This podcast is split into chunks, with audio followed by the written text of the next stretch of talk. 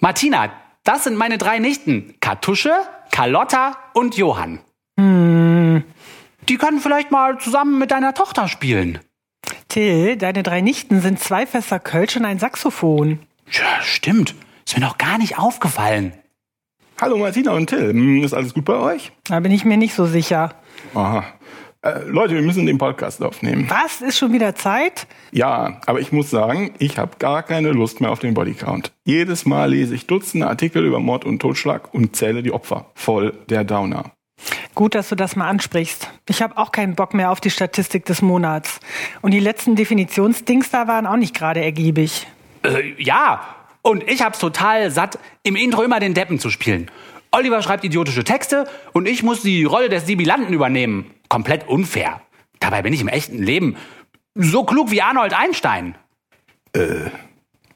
Dann machen wir das doch so. Wir werfen den ganzen Ballast über Bord und machen im Podcast nur noch, wozu wir wirklich Lust haben. Das kann dann schon mal von der Religionskritik in Nachbarfelder übergreifen. Hm, du meinst Politik, Geschichte, Wissenschaft? Ja, genau.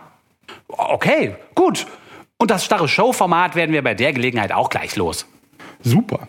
Wir werfen das Korsett ab, aus dem wir immer mehr herausquellen und das uns schon lange viel zu eng geworden ist. Unser Umfang kann unbegrenzt wachsen. Wir sprengen alle Gürtel. Was? Sprich da bitte mal nur für dich, ja? Arnold Einstein? Der Halbbruder.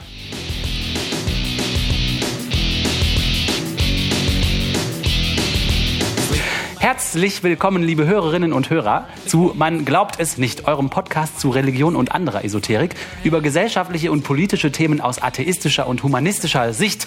Kommentare zu dieser Sendung und allen anderen könnt ihr hinterlassen auf man glaubt es nicht.wordpress.com. Wir freuen uns sehr über eure Dialoge mit uns. Wir haben zu unserer letzten Sendung, dem dritten Teil über das Judentum, viele Kommentare von euch bekommen, die wir euch nicht vorenthalten wollen und äh, die wir mit euch besprechen wollen. Wir fanden das sehr interessant, weil die Rückmeldungen tatsächlich äh, mannigfaltig waren und einige sind uns besonders aufgefallen.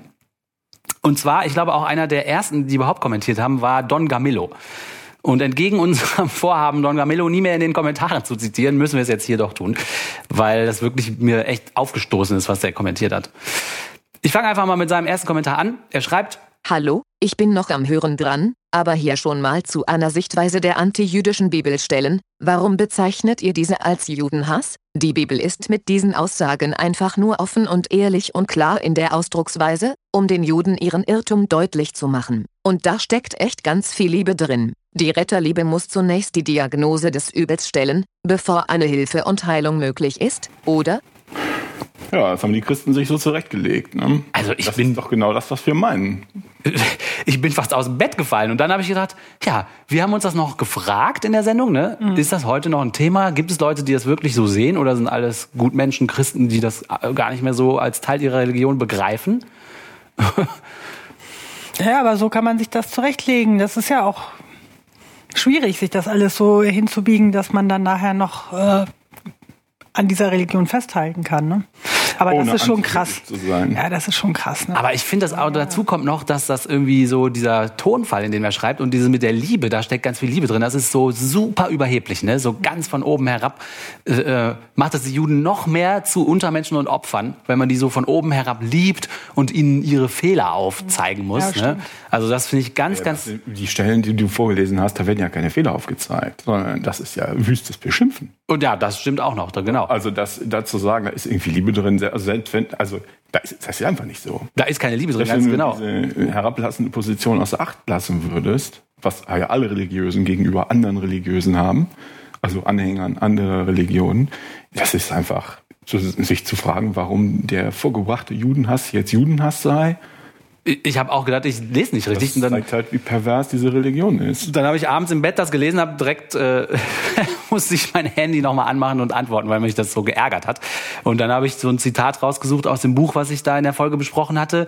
Äh, eine Bibelstelle nämlich, die ganz eindeutig, also für meine Begriffe ganz eindeutig Hass gegen Juden zeigt. Und zwar lautet diese Bibelstelle aufsässige, hohle Schwätzer und Betrüger, denen man den Mund stopfen muss. Also das ist ja nur eine, es gibt auch noch viel krassere, aber das ist schon eine Stelle, wo, wo ich sagen würde, ja, das ist halt voller Hass auf Juden. Das habe ich dann auch so zurückgeschrieben. Warum bezeichnet ihr diese Stellen als Judenhass? Ja, weil die halt voller Hass gegen Juden sind. Ne? Und dann äh, antwortet Don Gamillo wieder. Trotz der derben Ausdruckweise bin ich von der Gewaltlosigkeit in diesem Wort überzeugt. Es gibt keine Begründung für irgendeine Aggression eines Christen aufgrund des Neuen Testaments. Ja, aber das ist ja lächerlich. Es ist Also- unfassbar, oder? Ja, Ich bin überzeugt davon, dass das ist, was die sich gegenseitig erzählen. Das erzählen die sich gegenseitig. Also man glaubt es nicht, dass man über dieselbe Textstelle redet. Ich, da Ja, das kann sein, dass er das erste Mal in seinem Leben mit der Textstelle konfrontiert worden ist und jetzt hat er eine Cocktis, weil er sagt, aber wir, wir lieben doch die Juden. ja, das kann irgendwie, das passt nicht in sein Weltbild. Da muss er sich das halt so einreden. Aber das ist ganz offensichtlich ja nicht zutreffend, ne? Diese Analyse der Textstelle von Don Gamillo. und ich war froh, dass andere von unseren Hörerinnen und Hörern das auch so sehen wie wir drei. Eine Begründung für irgendeine Aggression eines Christen aufgrund des Neuen Testaments. Puh, Ja, fällt, fällt mir nichts mehr ein zu. Ja, ich, ich finde es auch. Und dann äh, schreibt User AWMRKL. Ich fasse es nicht. In Abwandlung eines klassischen Spruchs. Andreas, mir graut vor dir. Das drückt ganz gut aus, was ich auch gedacht habe. So, äh, ich fasse es einfach nicht. Das kann ja wohl nicht wahr sein. Und Föhn23 schreibt, Falls jemand zu dir sagen würde, ich komm vorbei und stopf dir das Maul, du hohler Schwätzer und Betrüger, würdest du dann auch sagen, ja komm, ich weiß, du meinst es nur liebevoll oder lieber die Polizei rufen? Ja, ich muss sagen, mich erinnert das so ein bisschen an die, ähm, was wir auch in dem Juden, in der Judenfolge halt besprochen haben. Die Deborah Feldman, die hat ja hat ja genau der, dieser jungen Studentin, die gesagt hat, so was mache ich denn, wenn jemand ganz schlimme Dinge über Juden erzählt, sowas wie mh, dass die Blut von Kindern trinken oder so. Ich meine, da gibt es ja echt Leute, die einen Uni- Universitätsabschluss haben und das propagieren oder die den Holocaust leugnen, wo sie gesagt hat, man kann, man kann nicht mit Argumenten diese Menschen überzeugen. Und mir ist, das ist auch so ein Fall. Das ist so ein bisschen, Ding, da kannst du, du hast es ihm ja wirklich argumentativ jetzt gezeigt, das ist diese Stelle, da ist keine inhaltliche Kritik und die ist einfach voller Hass, aber er wird es immer weiter leugnen. Das ist ein bisschen verlorene Liebesmühe, weil das ist irgendwie in seinem Kopf, man kann eben diesem, da kannst du, da kannst du, glaube ich, machen, was du willst. Diese Person wird ihre Meinung vermutlich nicht ändern. das ist irgendwie heftig einzusehen, weil also Ja, und er hat ja zwei, zwei Punkte, die er hier bringt. Der erste ist, das ist überhaupt nicht antisemitisch. Das stimmt alles nicht. Was da, ihr da seht, steht da nicht. Und zweitens sagt er ja, man muss denen trotzdem zeigen, wo es lang geht. Ne? Ja, ja, Also das ist ja der zweite Punkt. Richtig. Also er ist Antisemite. Und, oder zumindest religiös motiviert, antijüdisch, antisemitisch, was auch immer. Und ähm, also der sagt ja, die verdienen das. Die, das muss sowas, wie ist der Satz? ja, man muss denen den Weg zeigen oder was, was sagt er da? Die Diagnose des Übels stellen. bevor, Bevor man- Heilung möglich ist. Ja, ja, so als wären die krank, ne? Als wären die Genau. krank. Also im Grunde sagt er, Juden sind krank, ne? Ja, und er sagt, die Bibel ist offen und ehrlich und klar in ihrer Ausdrucksweise. ja, aber Um Entschuldigung. Juden ihren Irrtum, Irrtum deutlich zu machen. Ja, sorry, ich finde, wir reden schon viel zu, wir, der hat schon viel zu viel Platz jetzt hier mit seinen Kranken. Ja, du hast wahrscheinlich recht, aber mich hat das irgendwie so angefochten oder Verstehe ich das- total. Ja, ich, ich ich total. finde, das geht eigentlich nicht um den. Es kann nicht um den gehen. Aber es, was ich, für mich zeigt das, dass egal was sie sagen, egal was sie sagen, das Christentum ist empfänglich für sowas. Ja, Weil das da überall steht. Und die sich in die Tasche lügen. Dass das aber dann aus irgendwelchen Gründen kein Antisemitismus sei. Und das ist gefährlich. Der Typ ist egal. Es geht, geht darum, dass das ja eine, eine typische Argumentation. So, und deshalb sollten wir nicht darauf reinfallen, wenn irgendwelche netten Christen zu uns kommen und sagen, ja, das haben wir längst aufgearbeitet, wir sind nicht mehr antisemitisch. Ja. Das stimmt nicht. Also das mag für die einzelnen Leute stimmen, aber das System ist immer noch antisemitisch, auf dem die sitzen und das die beschützen. Deshalb finde ich das wichtig. Der Typ ist bestimmt ein netter Kerl, aber er hat's gar nicht, er kapiert's echt überhaupt nicht. Ja. Aber davon abgesehen, Stimmt, du hast recht. Es ist exemplarisch für, äh, für, ja, für offensichtlich manche Leute und es zeigt, dass das wirklich die, dieses ganze Christentum dazu geeignet ist, sich äh, das wieder zu eigen zu machen und so zu argumentieren, offensichtlich. Und man kann es offensichtlich sich damit sogar schönreden. Ne? Also ja, es ist eine Liebe. Tough Love. Genau, das finde ich auch. Das ist ein exemplarisches Beispiel dafür, was- dass das immer noch da ist, dass es immer noch auch Leute gibt, die das aktiv zu ihrem Ding machen. Und nicht nur so, ja, das ist da drin irgendwo, aber das liest keiner mehr, sondern man beschäftigt sich heutzutage mit anderen Sachen des Christentums. Nein, offensichtlich heutzutage auch gibt es Leute, die gerade das heranziehen, absichtlich. Ich war schockiert. Oder was heißt schockiert? Sauer. Ich war sauer. So. Gut, das ist Ja. gut. Ja, das Sei ist sauer. Sei sauer. Nicht hinnehmen. Ich finde das gut. Ein User auf Twitter hat uns angetwittert. User at Downs oder so ähnlich. Infelibus Peramus heißt die Person. Und sie schreibt, Till, den Herrn Lüger spricht man Lo, eger aus. also ich hatte ja in dem äh, letzten in der letzten Folge darüber berichtet, dass der Hitler in der Wiener Zeit da diesen Typen kennengelernt hatte und gesehen, wie er politisch ag agiert hat und das irgendwie als, dass das seine Sichtweise beeinflusst hat. Und der heißt offensichtlich nicht Lüger, sondern Lueger. Aber Lüger wäre auch sehr schön. Lüger wäre der Lüger. Ist aber nur eine Kleinigkeit. Seine antisemitischen und populistischen Umtriebe führten übrigens dazu, dass ein Abschnitt des Rings in Wien heute nicht mehr nach ihm benannt ist, sondern Universitätsring heißt. Ja, wunderbar. Das finde ich eine gute Sache. Vielen Dank für diesen Hinweis. Dann schreibt User Willy in den Kommentaren auf man glaubt es nicht.wordpress.com. BZGL, Seevölker, eine der Hypothesen dabei ist, dass sie überwiegend aus den eigenen Völkern kamen und danach auch wieder in diesen aufgingen. Verglichen wird dies mit der Völkerwanderung, wo es sich ja auch nicht um abgrenzbare Völker handelte, sondern um kleine, loswandernde Gruppen, die sich auf dem langen Weg vergrößerten, vermischten und auch wieder verkleinerten. Warum das genau geschah, ist nicht genau geklärt. Kannst du den nächsten noch zunehmen? Dazu gehört vielleicht noch von Anonymous. Hat nicht auch der Klimawandel eine Rolle beim Untergang der Mittelmeerkulturen der Bronzezeit gespielt? Ja, ich glaube, das ist für mich, ne? Ich denke auch. es gibt, äh, wenn ich das richtig sehe, ich bin da bestimmt kein Experte, eine ganze Reihe von Hypothesen, was für Elemente da eine Rolle gespielt haben. Also das Problem ist halt, es gibt halt kaum Quellen. Es gibt diese ganzen Buchhaltungsquellen von den Täfelchen, aber es gibt kaum Kontext dazu. Es gibt einfach nur die kaputten Städte. Das heißt, mit wenigen Daten kannst du dir eigentlich äh, welche Hypothese auch immer ausdenken, die dann schon irgendwie passen wird. Ja. Man weiß es halt nicht. Also ich glaube auch nicht nur, dass es eine monokausale Erklärung dafür gibt. Das heißt, die Völker kommen aus dem Nichts, bringen alle um und gehen aus dem Nichts. Sowas hat es ja immer gegeben, dass es Versuche gab, von, von irgendwelchen Nachbarvölkern irgendwelche Reiche zu übernehmen. Das hat aber nicht geklappt. Die waren, dazu waren die stabil. Muss also verschiedene, meines Erachtens gab es da verschiedene Sachen, die zusammengespielt haben. Man spricht von der Dürre, die es zu der Zeit gegeben hat. Man spricht von Vulkanausbrüchen, die es zu der Zeit gegeben hat, die dann dazu geführt haben, dass die Reiche einfach nicht mehr robust waren. Und dass die Leute vielleicht auch Klimaflüchtlinge waren, die sich dann in Massen aufgemacht haben, um irgendwo zu wohnen, wo es den Leuten vielleicht noch besser ging.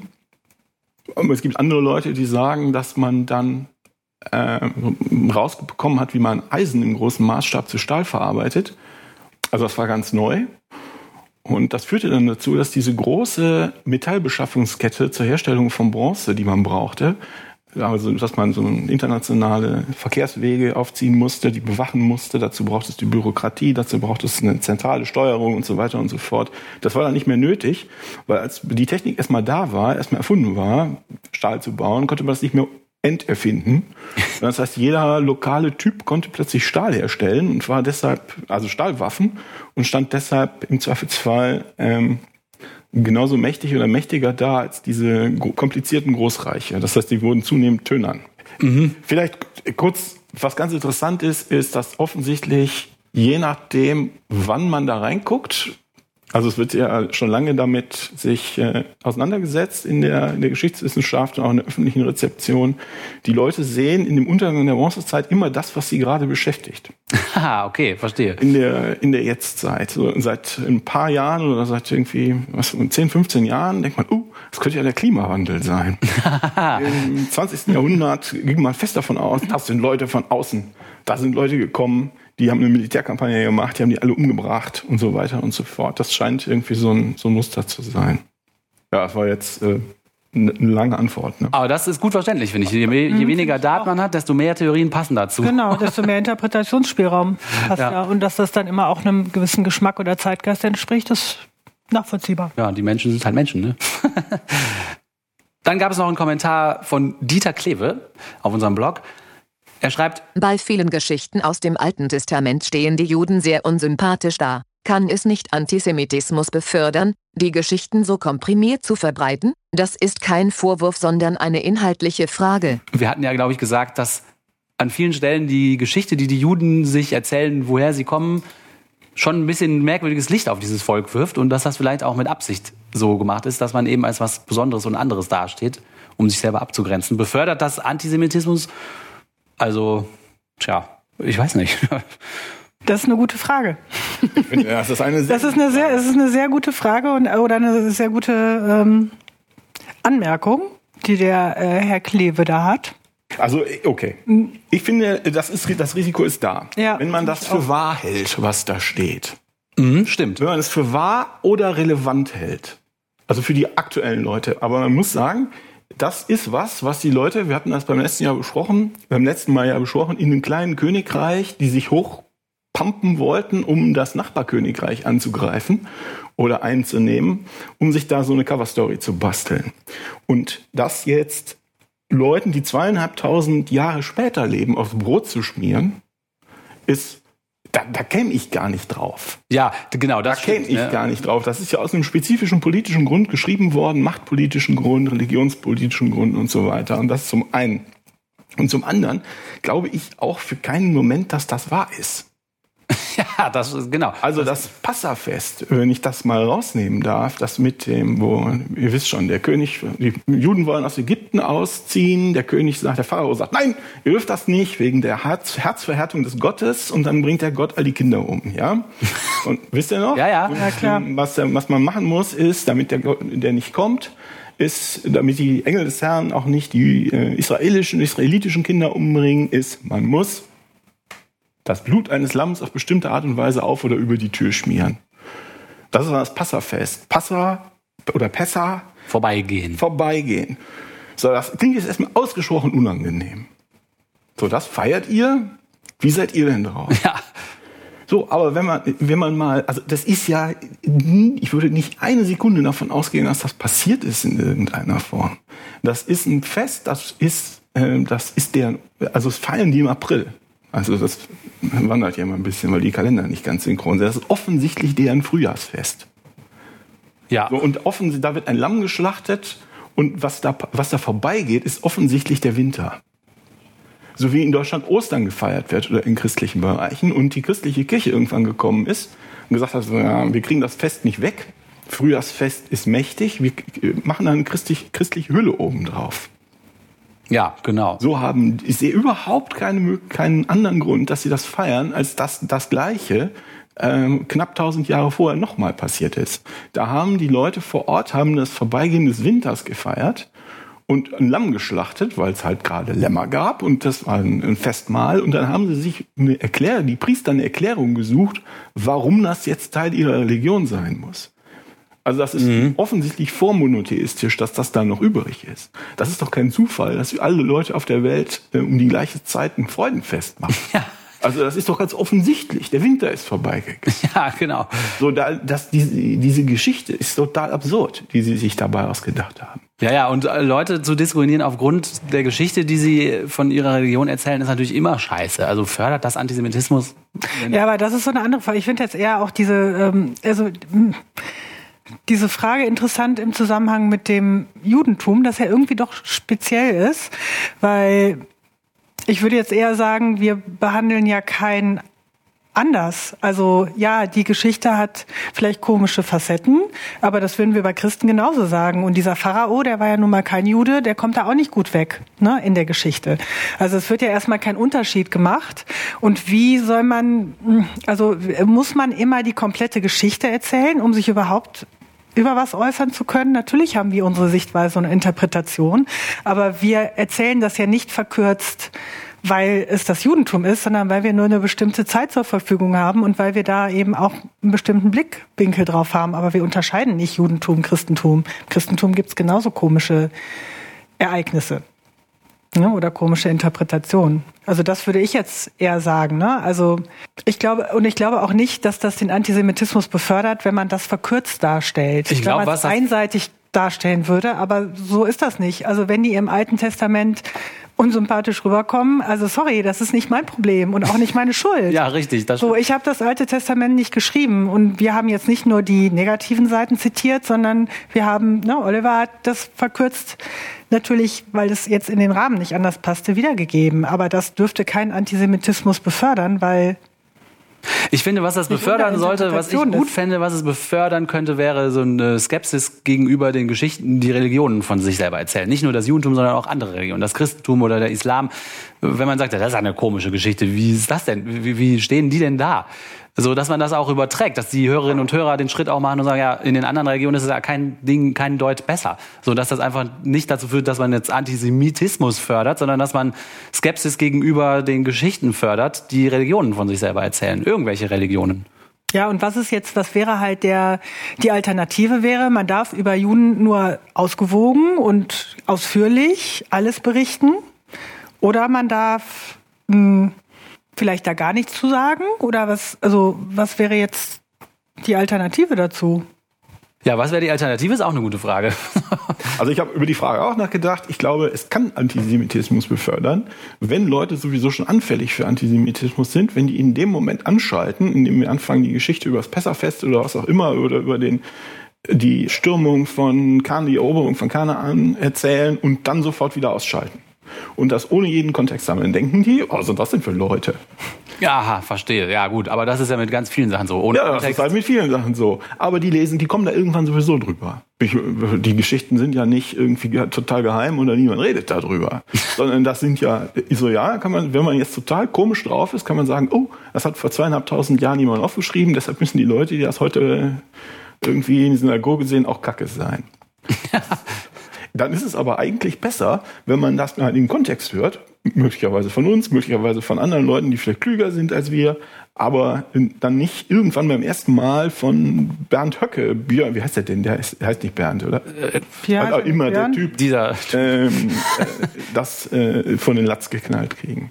Also ja, ich glaube, das kann Antisemitismus befördern, aber vieles kann Antisemitismus. Ich wollte gerade sagen, vieles kann das, also Zum Beispiel? Zum Beispiel? Bagel, die, die, die denen gehören. oh ja, jetzt wird's aber. ich dachte Donuts. Nein, oder alleine, wenn man sich sehr, wie, wie die äh, orthodoxen Juden, wenn man sich sehr abschottet und das auch noch sehr deutlich zeigt durch ein spezifisches Aussehen. Ja, natürlich Ja, Leute, kann die das, sich, können das Leute komisch finden, aber sollen die sich deswegen jetzt alle die Löckchen abschneiden, damit sie keinem mehr äh, irgendwie übel aufstoßen? Das macht doch wenig Sinn. Ja, da war doch, das ist, das haben wir jetzt nicht, ne? Aber es gibt doch auch noch, da an, an dich gewandt kam auch noch ein Kommentar. richtig. Der war, ging in die Richtung. Den fand ich gut. Vivi sagt, Martina sagte am Ende, es ist gut, dass die Juden auch ihre eigene Nation haben. Ja, nach all dem Tod und Verfolgung, die sie in der Geschichte erlebt haben, ist das einerseits gut. Andererseits sieht man hierin auch das, in meinen Augen, Hauptproblem an allen, zumindest den monotheistischen, Religionen. Ausgrenzung, wir plus die. Und das geht sogar in beide Richtungen. Man grenzt andere aus, Christen und Muslime sind da ziemlich gut drin, oder sogar sich selbst, wenn ein Jude aus einer diversen Gesellschaft in eine überwiegend jüdische zieht. Es ist schlimm, wenn man hört, dass Juden in Deutschland angepöbelt oder gar angegriffen werden und ich kann den Wunsch nach dem eigenen Land, wo so etwas nicht passiert, wirklich gut verstehen. Aber ist nicht das Isolieren vom Rest der Gesellschaft erst das, was Misstrauen und Ressentiments hervorruft? ja, Ja, aber da beißt sich die Katze in den Schwanz, ne? Das ist die Frage, was von was kommt. ja, ja. Ja, also ich habe jetzt noch eine Doku gesehen über mh, auch über Juden in Deutschland. Und ich fand das wieder erschreckend, mit welcher, also in welcher, unter welchen Sicherheitsvorkehrungen zum Beispiel die Kinder in die Schule gehen. Ja, nee, nee. Das ist krass. Das ist wirklich ja, die Kinder, die Schule ist nicht erkennbar. Die ist, äh, die und es ist für die für, und es ist für die für äh, die unsere nü- jüdischen jüdisch-deutschen Mitbürger ist das Normalität. Die gehen dahin, die ziehen vorher nicht die Kippe an, die werden da in unauffälligen Kleinbussen werden die von einem Sicherheitsdienst werden die Kinder ins Gymnasium gefahren. Das Gymnasium ist so eingebettet in einen Bürokomplex, dass man nicht sieht, dass das eine Schule ist. Was? Und für die in den Interviews war das so, das hat mich echt wütend gemacht. Und, das, und für die ist das so, ähm, wir leben doch super hier, das ist ganz toll. Wow, So, das- das, ist für die das normale Leben, das noch vor diesem Anschlag auch war. Einfach Normalität. Ja, natürlich, da sind dicke Eisentore. Die Kinder. Betonmauern um die Ja, natürlich. Ja, und die Kinder werden in diesen Innenhöfen, werden die in unauffällige Lieferwagen, wie gesagt, von einem Sicherheitsdienst, damit man das nicht sieht, das, also, ne? Ja. Und da muss ich mal sagen, und wenn du dann, wenn du so schon lebst, ne, und das als normal und angenehm und toll empfindest in Deutschland und dann noch angepöbelt wirst und dann noch die ganze Zeit blöd angemacht wirst, dann kann ich echt verstehen, dass man dann in dieses Land fährt und sich dem nicht, nicht die ganze Zeit stellen mag. So, kann ich nachvollziehen. Ist halt Mhm. blöd. Und natürlich, je weniger man mit denen zu tun hat, desto weniger wird das zur Normalität, dass man eben hier einen Juden kennt und, oder da einen Türken oder was auch immer. Mhm. Ja. Klar, aber wo fängt das an und wo hört das auf? Das fängt an, meiner Meinung nach, mit der schlechten Behandlung erstmal durch die anderen und nicht dadurch, dass die, also diese Juden in dem, in dieser Dokumentation, ich glaube, die war auf, ich weiß nicht mehr, ARD oder Arte oder irgendwie sowas, die unterscheiden sich optisch überhaupt nicht von uns. Das Einzige, was die unterscheidet, ist, wenn die mal diese Kippa aufhaben. Ja, mein Gott, also, die sind doch nicht irgendwie anders oder haben komische Gebräuche. Die, du merkst das gar nicht, dass das Juden sind. Was, was haben die denn da? Also, ja. Ja, krass. Das, Und das kann ich dann echt verstehen. Und klar, aber das befördert das natürlich. Je mehr man sich zurückzieht und je weniger man Kontakt hat, desto argwöhnischer wird man vielleicht auch betrachtet. Aber das ist jetzt wirklich nicht die Schuld der Juden oder der vielleicht der Türken, die hier auch manchmal abgeschottet leben in Deutschland. Würde ich auch sagen. Das ist erstmal die Schuld derjenigen, die, die, die doof zu denen sind, die, die anpöbeln und so. Und dann kriegen die Leute halt Angst und finden das unangenehm und ziehen sich mehr zurück. Das ist ja dann eine Reaktion darauf, Ja, es gibt jetzt, jetzt ich muss Ja, ja. mal sagen, mit den türkischen Einwanderern ist vielleicht die Situation, ist das nochmal das, aber es ist immer ein Wechselspiel. Jedenfalls ist es nicht nur in die eine Richtung natürlich interpretierbar. Ich sehe das, ähm, wenn ich da vielleicht noch den Satz zu sagen darf, weil ich das auch immer sage, dass ich die, finde, die brauchen ein eigenes Land. Ähm, das ist eine rein pragmatische Lösung. Ja, ja. Das ist nicht schön. Ja. Das ist auch nicht irgendwie Theorie hergeleitet, sondern es ist rein pragmatisch. Überall, wo sie auftauchen und wo Christen sind, werden die halt umgebracht. Oder diskriminiert zumindest, ja. Und ob es dann vernichtend wird oder nicht, ist, vielleicht ist das ein bisschen besser geworden, keine Ahnung. Es ist eine rein pragmatische Lösung. Die ist auch mega problembelastet, ganz offensichtlich. Ich wüsste nur nicht, wie es aus dem. Ich weiß einfach nie, wie es anders gehen soll im Moment. Im Moment in den nächsten 50 Jahren. Oder 30, was auch immer. Es ist also nicht theoretisch schön und es ist äh, nicht intellektuell befriedigend, sondern es ist einfach. Es geht halt nicht anders. Wenn die Leute sicher leben wollen im Moment, brauchen sie ein eigenes Land.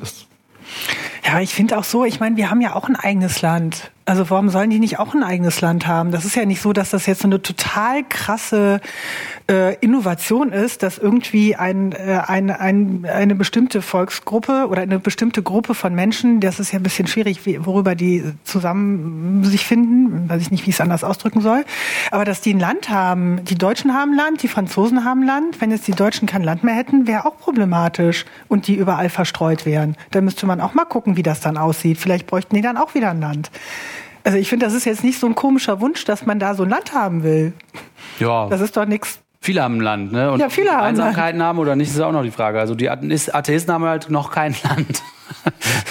aber, aber Wir arbeiten dran. hey, das waren ja wirklich mal richtig coole Kommentare. schöne Kommentare, ne? Kann man gut drüber reden. Ja, aber es spricht doch auch dafür, dass wir da ein gutes, irgendwie ein gutes Thema hatten, ne? Und mit einem guten Anpack, oder? Ja, das glaube ich auch. Das glaube ich auch. Ich fand das ja auch selber total cool. Ich habe selber total viel erfahren von euch und auch, dass ich selber dieses Buch da durchgeackert habe. Liebe Hörerinnen und Hörer, vielen Dank fürs Zuhören. Wir freuen uns bereits jetzt schon auf eure Kommentare bei man glaubt es nicht.wordpress.com. Wir würden uns sehr freuen, wenn ihr uns weiterempfehlt und auch nächste Woche wieder einschaltet. Ich drücke jetzt Stopp.